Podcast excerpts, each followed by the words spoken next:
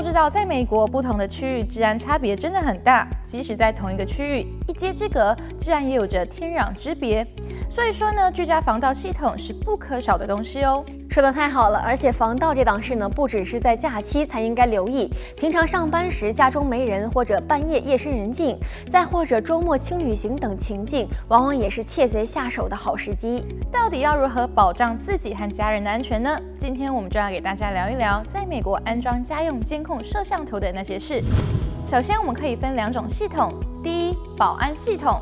通报功能。当外人入侵时，警报系统会立即报给监测中心，其工作人员会立刻报警。比较传统的安防系统就是购买美国当地家居保安系统公司的服务，这些公司专门为家庭提供全套的安全保障解决方案。不同公司有不同的 deal，但是呢，大多数都是你和公司签约，他们上门安装监控系统，二十四小时监测你的家庭安全情况。当警报触发时，系统会发送信号到监控中心，监控中心的人员会进行筛查判断后，再联系当地的警察、消防或者医院等等。但其实啊，这种美国安防市场早期的商业模式缺点也很多，例如月租较贵，正常的监控服务大概是每个月十五美金，操作不灵活，客户满意度大幅降低。为了控制人力成本呢，这些公司通常是一个人负责多台设备，导致误报率上升。警察为了控制成本，也开始对误报进行收费，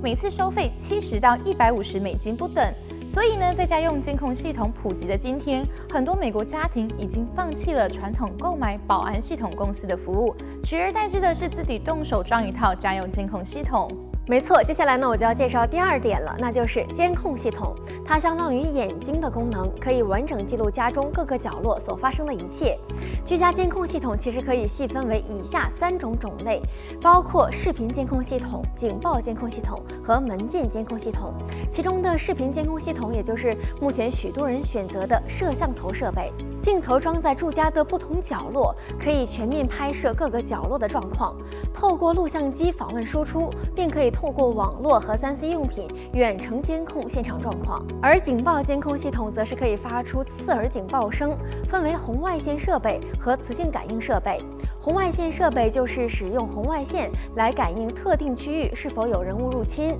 多装在室内。磁性感应设备呢，则是利用正负两极互相吸引原理，若两极被分开，则立即发出警讯，多安装于大门和窗户上。最后的门禁监控系统则是可视对讲机、电动门锁以及中央感应器等等。那么，如果决心要自己动手安装一套监控系统，需要做的事就是了解监控系统的细节以及选购注意事项。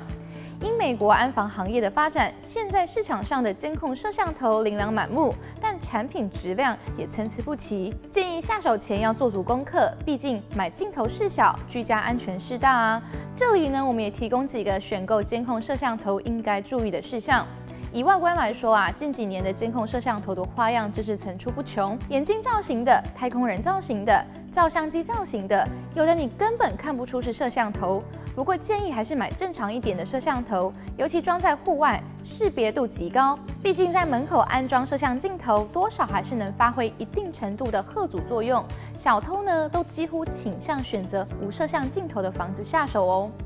在价格方面呢，目前美国市场上价位在一百到三百美元之间的监控摄像头是最有竞争力的，因为做工的不同、摄像头镜片材料等不同、画质是否清晰稳定、有无警报、视角广度、录像存储等等，都会影响价位。建议这种钱就不要节省了。接下来还有一个问题就是，摄影机应该安装在哪儿也是超级重要。首先建议大门与后院的出入口，摄影机应该从门内或侧面朝向地。地面向人的脸部进行拍摄，此角度也提供人脸部位可以作为事件的证据。在有些情况下，前门的摄像头会面对油箱，有很多的家里邮箱不上锁，可以防止邮件被盗。再来就是外墙、屋檐或屋顶，因为这里可以提供较完整的监控范围的角度。还有就是车库或车道门了，车辆等会储放在车库的各类的机器，同样会是盗贼易锁定的目标。再有就是室外建筑区，例如游泳池和牛棚等等，